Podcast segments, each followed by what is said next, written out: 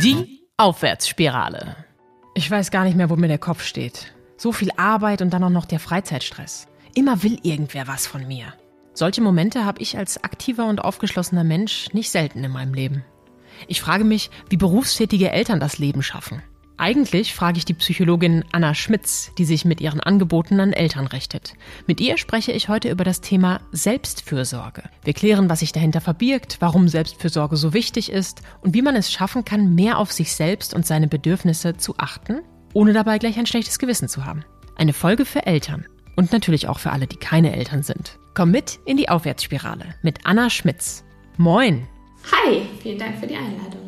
Schön, dass du da bist. Heute ist bei uns zumindest Freitag und das ist ja immer so der Weg ins Wochenende, auf den sich alle so wahnsinnig freuen.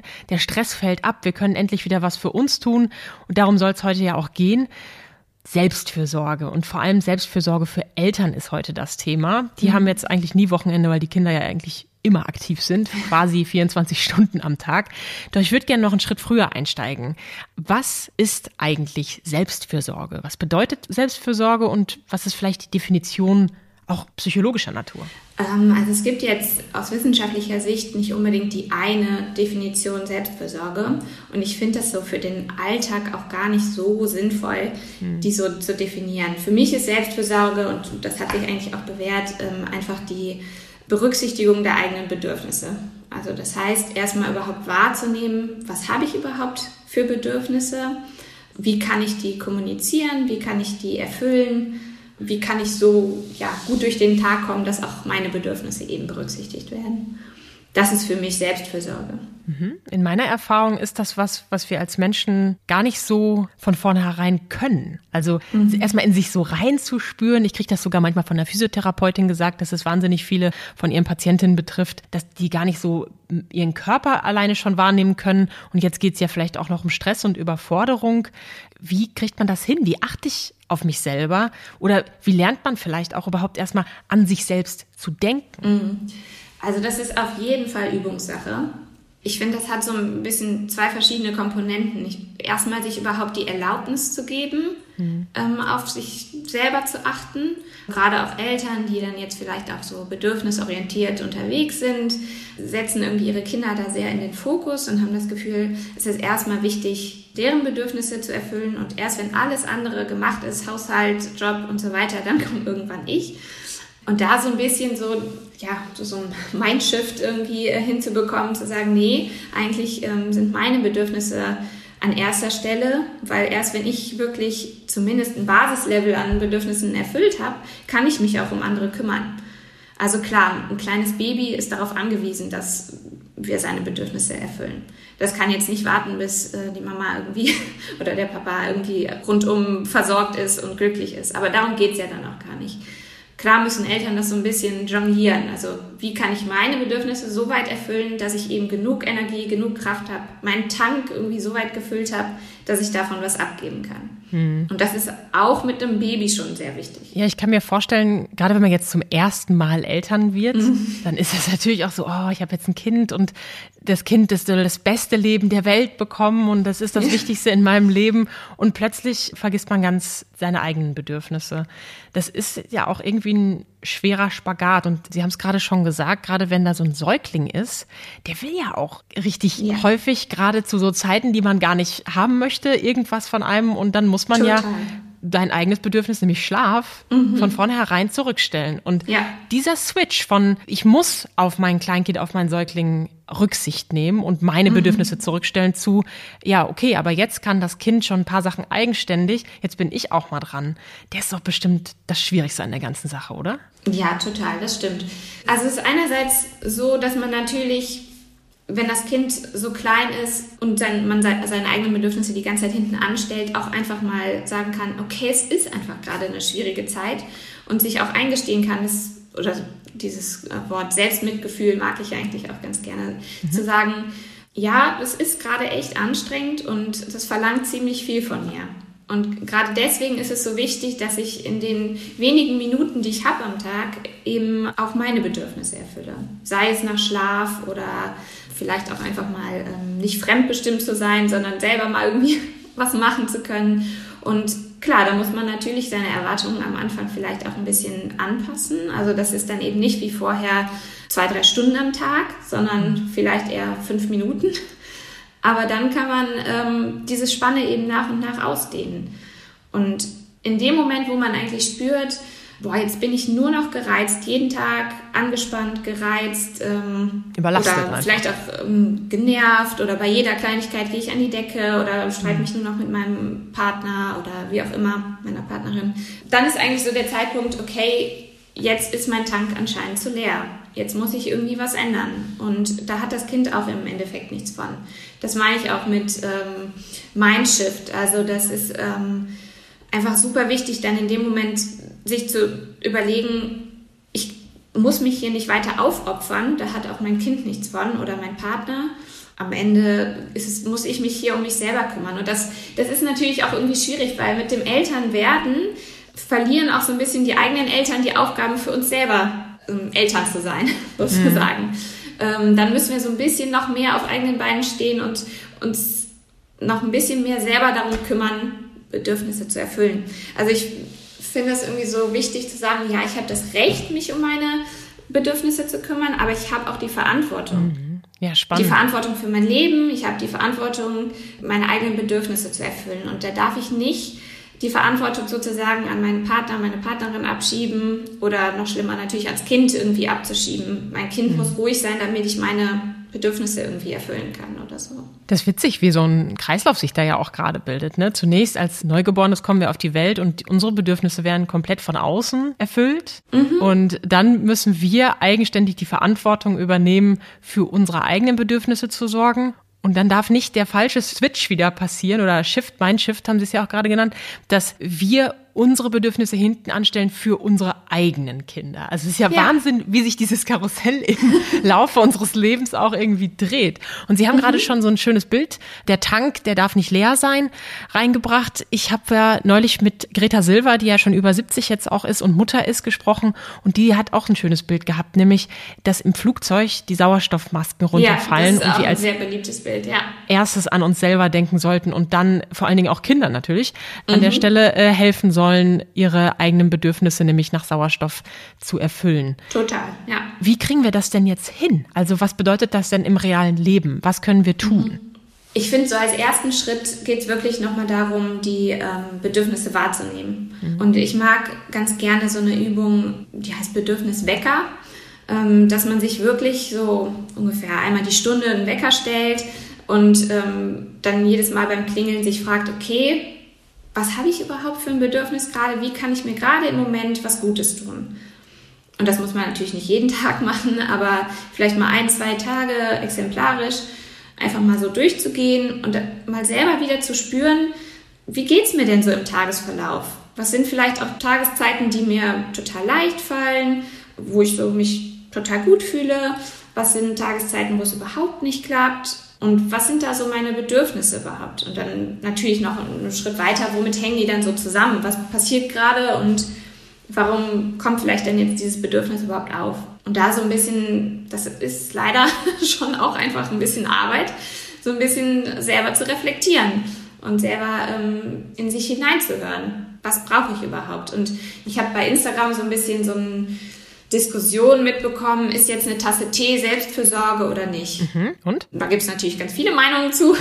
Und da gibt es, finde ich, jetzt auch kein richtig oder falsch. Mhm. Also das muss man dann einfach als Person für sich entscheiden. Ist eine Tasse Tee für mich Selbstfürsorge? Und auch von Tag zu Tag. Also an einem Tag kann ein Tee für mich ähm, total entspannend sein. Kann vielleicht ein Moment sein, in dem ich zur Ruhe komme, kurz einfach mal innehalten kann. Und an einem anderen Tag ist es einfach ein Getränk. Und ja, ist natürlich auch nicht auch wichtig, viel zu trinken, aber ist jetzt nicht ähm, ein großer Akt der Selbstfürsorge für mich. Mhm. Und das finde ich auch wichtig, dass es da jetzt leider auch nicht jetzt irgendwie so eine Zutatenliste gibt. Das kann ich abhaken bei der Selbstfürsorge und dann habe ich mich gut um mich gekümmert, sondern da muss man schon individuell auf sich selber gucken. Was tut mir gut? Was gibt mir Energie? Wo mangelt es mir gerade? Also gerade bei Eltern ist natürlich auch äh, Schlaf ein super wichtiges Thema, mhm. der für die ganze Psyche, für das ganze Wohlbefinden wahnsinnig wichtig ist. Und da darf man ruhig eine Priorität drauflegen. Ich glaube, das ist sowieso das größte Thema. Und ich bin jetzt keine Mutter, aber ich kriege das regelmäßig auch in meinem Bekannten- und Verwandtenkreis mit. Das größte Defizit, was Eltern haben, ist Schlaf. Und ich kann richtig von außen beobachten, wie sich auch deren Wesenszüge und Gesichtszüge verändern. Ja. Je älter das Kind dann wird, weil das Schlafdefizit wird immer, immer größer. Mhm. Und man merkt, okay, deine Stimmung hängt gerade am seidenen Faden. Und jetzt, jetzt sagen sie das so einfach, ja, äh, der Schlaf ist wichtig, da muss man drauf achten, na klar, aber wenn das Kind dann erstmal anfängt zu schreien, ja. also als Nicht-Elternteil kann ich nur sagen, jeden Morgen, wenn meine Nachbarn ihre Kinder in den Flur stellen und da erstmal eine Schreibparty ist, dann denke ich schon, oh Leute, ey, ich weiß, ihr habt eine große Wohnung, aber ich habe hier nur ein großes beziehungsweise zwei Zimmer, ich höre euch jedes Mal. Wenn ich mir jetzt vorstelle, dass auch noch mein eigenes Kind, was mich wirklich zur Weißglut treibt mhm. und ich dann sage, nee, ich schlaf jetzt, dann kenne ich ja meine eigenen Gedanken, die sagen dann, nee, du kannst jetzt nicht schlafen, du musst was machen und oh, jetzt sei doch mal still. Da kommt doch ein ganzes Gedankenkarussell. Also ist ja schön gesagt, einfach die eigenen Bedürfnisse in den Vordergrund rücken, aber ich werde dann alles können, aber nicht schlafen. Ja, ja, verstehe ich. Ich würde gerne sagen, ich habe da so eine Pille, die gebe ich Ihnen und dann funktioniert das. Aber das ist einfach Arbeit. Voll. Und da muss man ähm, an sich selber arbeiten, dass man wirklich sagt, ich bin vielleicht auch Vorbild für mein Kind. Klar, wenn es ein Baby ist, nicht. Da geht es einfach um Unterstützung von außen. Da muss man dann sich mit Partner, Partnerin, Oma, Opa, Freundin oder wie auch immer irgendwie so Unterstützung holen, dass man ein bisschen Schlaf nachholen kann. Und das finde ich ist nochmal ein ganz wichtiger Punkt, denn ich erlebe es immer wieder, dass Menschen das auch als Versagen ansehen. Mhm. Ich musste jetzt Hilfe von außen bekommen. Ja, finde ich schon. überhaupt nicht, weil alle Menschen haben ja dann etwas davon. Das Kind schlussendlich nämlich auch, weil ja. ich dann ausgeglichener bin und viel fröhlicher und lebendiger und intensiver mit meinem Kind sein kann. Und dazu, ich gucke gerade mal wieder Modern Family. Das ist ja so eine ganz herrliche Serie auch auf Netflix mittlerweile, die immer wieder den Familienalltag auch spiegelt. Mhm. Und zwei der Mütter sind irgendwie auf Muttertagsausflug auf den Berg gegangen und haben dann plötzlich angefangen, die Kinder, die sie wirklich den ganzen Tag am Muttertag zu Tode genervt haben, einfach mal so richtig zu lästern mhm. und zu sagen, boah, ich finde mein Kind so Banane, der treibt mich da zur Weißglut. Manchmal möchte ich ihn einfach ein, eine runterhauen. So, das sind keine Frauen, die es machen würden. So, mhm. um Himmels willen, die genaue Gegenteil. Aber ich glaube, dass das wirklich, und so war es in dieser Serie auch, total heilsam ist, das einfach mal rauszulassen und zwar an dieser Stelle und eben nicht am Kind. Ja. Gerade in diesen Zeiten und gerade in Zeiten der Überlastung, oder? Es ist super wichtig, sich sein eigenes Dorf aufzubauen. Also es gibt ja dieses mhm. äh, Sprichwort, es braucht ein ganzes Dorf, um ein Kind großzuziehen. Das ist auf jeden Fall so. Also man, man braucht einfach Menschen um sich herum, wo man man selbst sein kann, wo man auch mal vielleicht Gedanken und Gefühle äußern kann, die nicht so hochglanz äh, magazinmäßig sind. Ja, wo man einfach seine Zweifel äußern kann, seine Sorgen, seine Ängste, seine Genervtheit und solche Dinge. Und ähm, das hat jeder. Das haben nicht nur Eltern, aber auch Eltern und ähm, auch ihrem Kind gegenüber. Und das ist völlig normal. Das finde ich auf jeden Fall sehr wichtig, ähm, dass man sich da austauschen kann und auch so, damit man so ein bisschen realistisch, realistischeres Bild davon bekommt, das ist normal, das geht anderen genauso. Das macht mich nicht zu einer schlechteren Mutter, zu einem schlechteren Vater. Das ist einfach so. Mhm. Eine Freundin von mir, die hat mal so ein schönes Bild gefunden, wenn ich jetzt Kuchen meine Lieblingsspeise wäre, dann würde ich die trotzdem nicht den ganzen Tag essen wollen oder jeden Tag, fünf Wochen am Stück. Und ähm, das ist einfach so. Mhm. Und das ist normal. Es darf halt, also jetzt sage ich mal beim Lästern oder beim ähm, Austauschen jetzt nicht kippen, dass man sich immer mehr da so reinsteigert. Ja. Das ist natürlich dann irgendwie so ein anderes Extrem. Wenn man sich dann so ein bisschen aufstachelt und nur noch auf das Negative fokussiert, das kann dann auch irgendwann kippen. Dass man gar nicht mehr so die positiven Seiten wahrnimmt und sich so gegenseitig anstachelt, wie, wie schrecklich alles ist. Total. Da muss man halt irgendwie auch wieder so eine Balance finden. Sie selbst sind jetzt Psychologin und Mutter von mhm. zwei noch relativ kleinen Kindern. Mhm. Mal Hand aufs Herz. Klappt das mit dieser Selbstfürsorge denn immer bei Ihnen? Nein. ich würde so gerne sagen, na klar. Aber Schön. natürlich habe ich so ein bisschen im Hinterkopf, worauf ich achten muss und versuche mhm. das schon irgendwie ein bisschen gezielter einzusetzen und auch ein bisschen genauer in meinen Alltag einzuplanen weil ich eben weiß, wie, wie wichtig das ist. Aber natürlich klappt das auch nicht immer. Und ich hoffe, es ist total okay, wenn ich jetzt aus dem Nähkästchen plauder. Als wir uns nämlich das letzte Mal verabredet haben, haben sie quasi genau zur Uhrzeit gesagt, können wir es nochmal schieben. Und ich möchte das deshalb hier on air sagen, nicht um sie an den Pranger zu stellen, sondern ganz im Gegenteil. Ich finde es so wichtig, dass wir genau diese Bedürfnisse von Moment zu Moment überprüfen und auch in dem Augenblick, in dem es uns vielleicht am unangenehmsten mhm. ist, ja. Man schämt sich, man kennt sich vielleicht nicht oder man schämt sich vor den Menschen, die einem persönlich wichtig sind, die irgendwie hängen zu lassen, gerade vielleicht auch Mütter vor Freundinnen, die keine Mütter sind, die das vielleicht gar nicht nachvollziehen mhm. können in, in unseren Köpfen. Bitte, ich meine, ich bin keine Mutter und ich konnte es total nachvollziehen. Und ich fand es total okay und ich habe den Abend auch genutzt, um was anderes zu machen. Ich fand, da war nichts Schlimmes dran und das ist genauso wie das um Hilfe bitten für mich etwas, was wichtig ist, zu sagen, ich habe hier ein Bedürfnis und obwohl ich mich damit unwohl fühle, möchte ich hier eine Grenze setzen. Da möchte ich an meiner Stelle nochmal die Verstärkung auch sagen. Das fand ich einen ganz wichtigen und ganz guten Zug. Vielleicht können Sie von Ihrer Sicht nochmal erzählen, wie es, für Sie war und ob Sie immer so gut das auch platzieren konnten. Äh, also freut mich auf jeden Fall, dass es so rübergekommen ist. Das ist auch was, woran ich immer noch übe. Mhm. sozusagen. Also auch mir fällt es schwer, um Hilfe zu bitten, aber ich merke, wie, was für einen Unterschied es macht. Ich finde, so um Verständnis zu bitten, ähm, ist sehr verwandt mit um Hilfe zu bitten.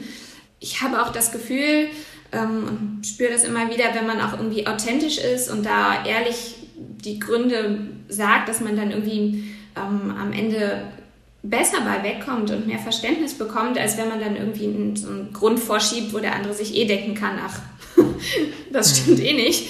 Da hilft es einfach ehrlich zu sein und auch, ich finde, das zahlt auch langfristig so in das Konto ein, dass man eben spürt, das ist ein realer Mensch da auf der anderen Seite und ähm, das ist normal. Jeder ist irgendwie schafft mal irgendwas nicht. Mhm. An manchen Tagen fällt mir das leichter, das zuzugeben, an anderen nicht. Total. Und das ist ja für mich ja auch ein großes Anliegen, einfach aufzuklären. Wir alle haben manchmal ein Problem damit, um Hilfe zu bitten oder wir alle sind in schwierigen Situationen, egal ob wir Psychologinnen oder, oder nicht sind oder Therapeutinnen mhm. oder Experten oder was auch immer. Das Wichtige ist eben einfach auf dem Weg zu sein und zu lernen. Und jetzt würde ich gerne nochmal die abholen, die vielleicht noch so ganz am Anfang stehen. Erstmal auch überhaupt aufzuklären, warum genau ist Selbstfürsorge wichtig? Also was kann denn eigentlich passieren, wenn ich jetzt nicht auf mich achte? Weil meine Güte, dann komme ich halt zu kurz. Aber das Wichtige ist doch, dass mein Kind gut groß wird. Mhm. Was sehen Sie da? Ich finde, es sind zwei Punkte. Einerseits kann man argumentieren, das Kind wird aber leider nicht gut groß, wenn es einem immer nur schlecht geht. Und das hat verschiedene Gründe einerseits, ich bin einfach dann irgendwann nicht mehr richtig verfügbar für mein Kind. Ich bin emotional oder geistig abwesend. Ich kann die Verbindung nicht gut halten. Ich bin gereizter und reagiere auf kleine Situationen im Alltag viel angespannter, viel strenger oft, viel unnachgiebiger, gemeiner einfach auch.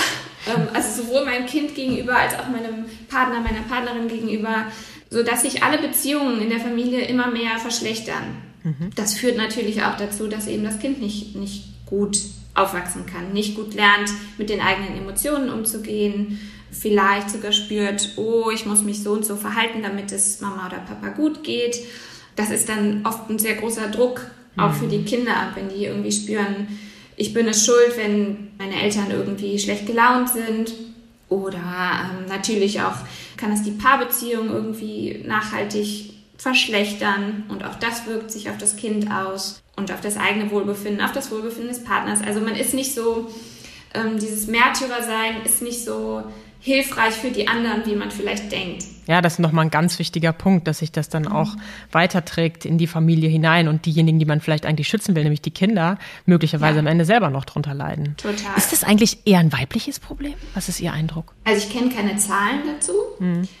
Einfach dadurch, dass Mütter natürlich einen großen Anteil der Care-Arbeit übernehmen, fallen viele Bedürfnisse, also viele Arten der Bedürfniserfüllung für sie erstmal weg. Das haben Väter oft nicht so.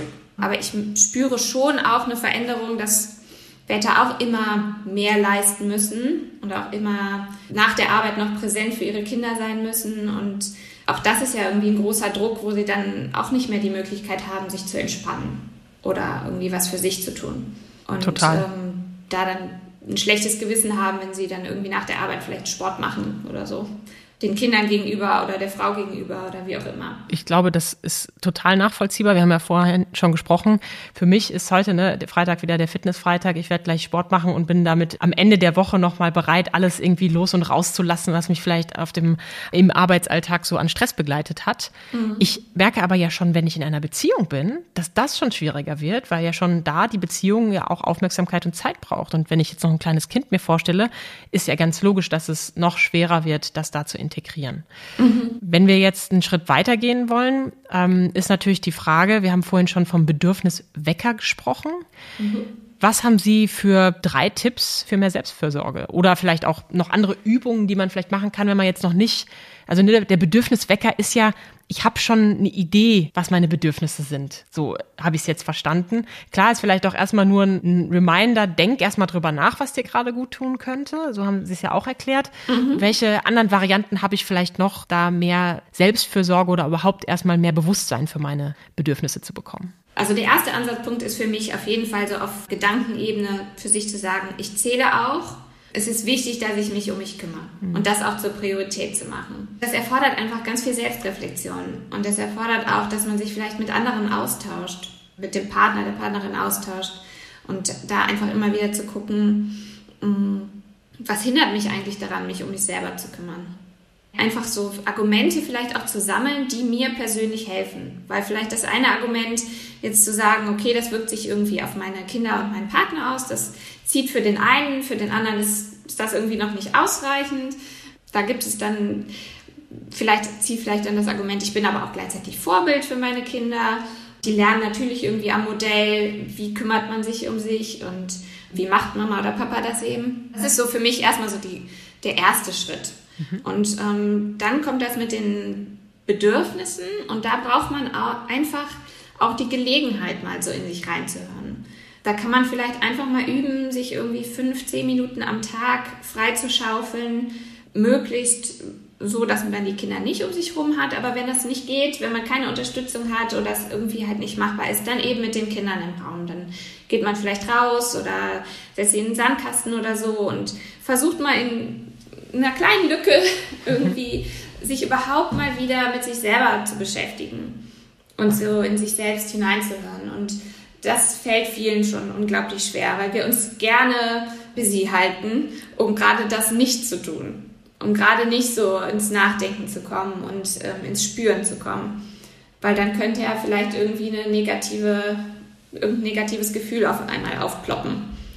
Und da halten wir uns ganz gerne beschäftigt, um das genau nicht zu merken. Und ich glaube, das ist dann vielleicht so der zweite Schritt. Also sich einfach mal Zeit für sich selber einzuplanen, um überhaupt zu spüren, was brauche ich, was würde mir gut tun, was gibt mir Energie. Das ist ein Prozess und das ist auch okay, dass, dass das nicht von heute auf morgen geht, sondern das ist einfach ein ähm, Prozess, den wir alle lernen müssen, erst recht als Eltern, aber sowieso auch als Nicht-Eltern. Und ähm, das darf auch eine Zeit lang dauern das dann auch nicht wieder mit zu viel Perfektionismus und Leistungsgedanken irgendwie anzugehen. So, jetzt habe ich noch Self-Care auf der To-Do-Liste, das muss ich auch noch irgendwie hinkriegen. Hm. Sondern da soll es halt wirklich darum gehen, dass es einem am Ende besser geht, dass man mehr Energie hat. Der dritte Schritt ist dann für mich, das dann wirklich konkret in den Alltag irgendwie einzubauen. Also wenn ich irgendwie die Idee habe, mir tut es gut, ab und zu mal was zu zeichnen. Das gibt mir irgendwie, da, da kann ich mal kreativ sein, da kann ich mal meinen, meinen Kopf irgendwie abschalten, da kann ich einfach mal was ganz anderes machen. Mhm. Dann darf ich nicht auf eine Situation warten, wo sich plötzlich ergibt, äh, dass mir jemand Zeichenpapier und einen Stift hinlegt und jetzt ist plötzlich eine halbe Stunde Zeit da, sondern die muss ich einfach wie alle anderen Termine auch bewusst einplanen und ähm, dann zur Gewohnheit werden lassen. Und das ist wie mit den anderen Gewohnheiten auch. Es ist schwer. es ist schwer, aber es lohnt sich. Total.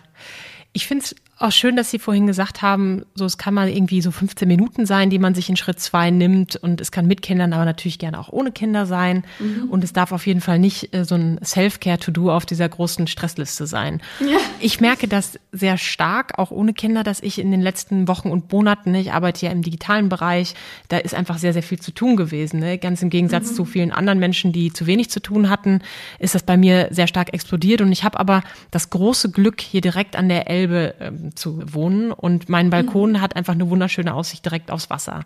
Ich bin jetzt nicht mitten im Hafen, keine Sorge, so weit ist es noch nicht, aber, aber ich kann Wasser sehen. Ich kann sogar jetzt hier von meinem Mikrofon aus Wasser sehen. Und für mich ist das eine der größten Ressourcen. Und selbst an diesen mhm. Tagen, an denen ich 24-7 gefühlt durchgearbeitet habe, an denen ich manchmal auch nicht mal mehr die Zeit hatte, vernünftig zu kochen zwischendrin, mhm. habe ich mir immer meine Kaffeepause genommen. Und diese mhm. Kaffeepause, die bin ich auf meinen Balkon gegangen, auch an so Schmuddelwettertagen wie heute und habe die Wellen beobachtet und habe den Regen beobachtet, den Wasserstand beobachtet. Und das waren meine, und wenn es nur fünf Minuten waren. Ja. Und ich finde, das ist so eine, so eine kleine Routine. Auch der Kaffee am Morgen ist ja für viele einfach die Wohlfühlroutine des Tages. Und mhm. ich glaube, damit kann es gut anfangen, wenn man jetzt irgendwie nicht so den Zugang hat, was soll ich denn in diesen 15 Minuten machen? Ja. Vielleicht, und wenn es nur den Kaffee genießen ist, mal darauf zu achten, wie, wie der Kaffee schmeckt, ob die Milch heute stärker ist im Kaffee oder ob der Kaffee eine stärkere Note hat. Irgendwie sowas ist, ist mhm. so mein, das ist meine Pause. Was ist denn Ihre Pause zum Beispiel? Ja, also auch tatsächlich Kaffee oder Tee. auch am Morgen, genau, und auch nochmal zwischendurch. Und ich versuche immer wieder zu lesen. Also mhm. für mich ist Lesen einfach ein unglaublicher Schatz, einerseits durch die Ruhe einfach, durch das Versinken in, in ein Buch, aber auch natürlich durch das, was ich dann lese, irgendwie so geistige Anregungen zu bekommen. Das hat man ja, finde ich, oft mit Kleinkindern. Ähm, das ist zwar, man erlebt schöne Sachen und ähm, die sind nur halt nicht so geistig so anregend. man spielt halt mit kleinen Kindern eher Dinge, naja, die denen halt Spaß machen. Mhm. Genau, das versuche ich einfach immer wieder einzubauen. Also wenn ich merke, oh, die sind jetzt gerade im Spiel versunken, dann lasse ich tatsächlich auch einfach mal das Geschirr irgendwie in der Küche stehen und versuche einfach mal fünf Minuten zu lesen. Ich spüre dann einfach immer danach, dass ich wirklich ja wieder einiges an Energie getankt habe.